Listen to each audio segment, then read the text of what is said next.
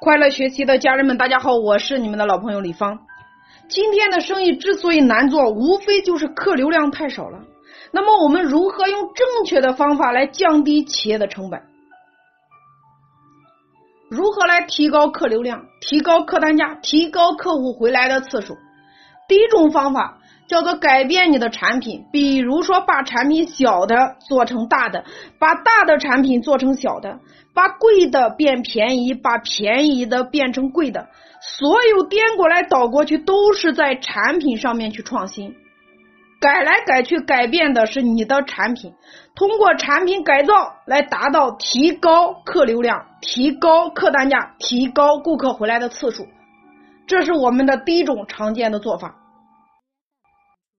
第二个就是改变价格，通过价格的创新。第三个叫改变卖的地方，比如说销售渠道的改变。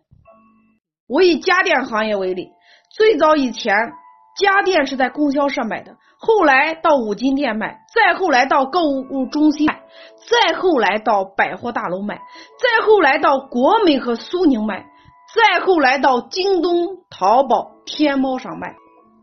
你会发现产品还是那个产品，但是卖的地方变了，这就是渠道发生了改变。所有的产品不管在哪里卖，都牵扯到一个点。就是我如何让更多的顾客来知道，怎么样让更多的人知道？最早的时候去刷墙，后来呢广播，再后来到电视，再后来到互联网，再后来到移动互联网。你会发现，为了让更多的人知道，产品没变，渠道没变，变来变去，变的是推广方式。那么最近这几年，移动互联网时代，所有推广最牛掰的地方就一个微信朋友圈，因为今天人们有事用微信，没事也用微信，太恐怖了。所以你的精力不是用来投资装修各种门店，砸各种广告，而是如何透过服务顾客，让他今天心甘情愿的能够在朋友圈帮你去分享分享。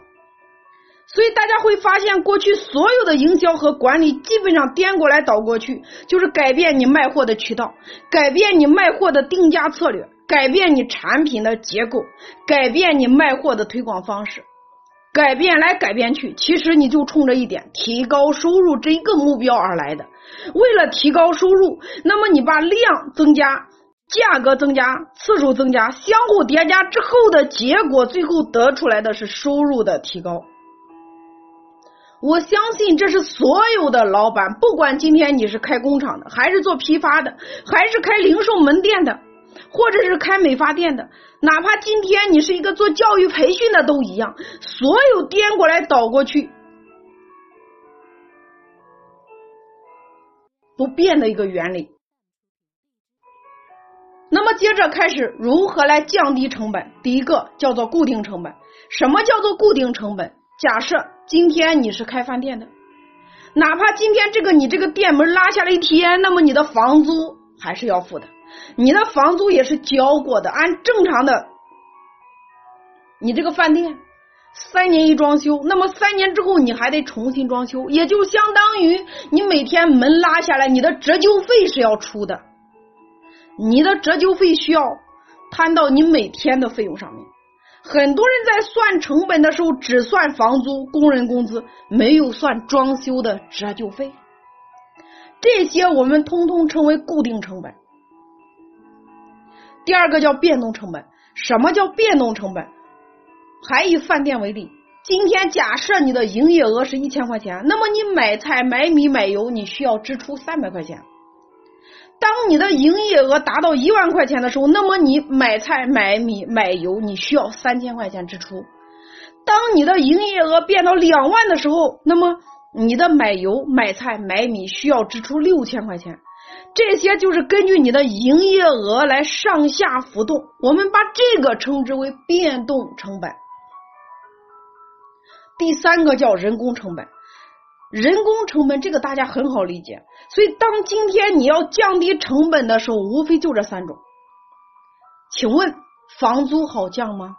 你今天跟房租说，你房东说，你说我少交一点，房东说可以啊，那你搬走就好了呀。油耗成本、电费成本、人工成本这些事情，我相信都不需要我来教。如果今天能降，你早就降了。所以你会惊讶的发现，现在的成本只会越来越高。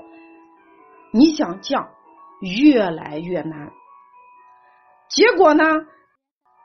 你还一天到晚在那里研究怎么降低成本。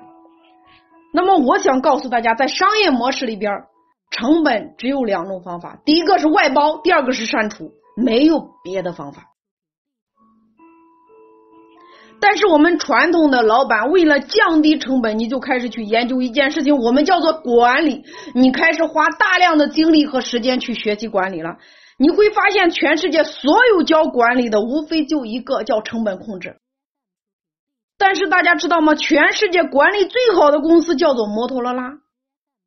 摩托罗拉公司的管理可以说叫做六个西格玛，也就是一百万个产品生产出来，最多只有一个有问题。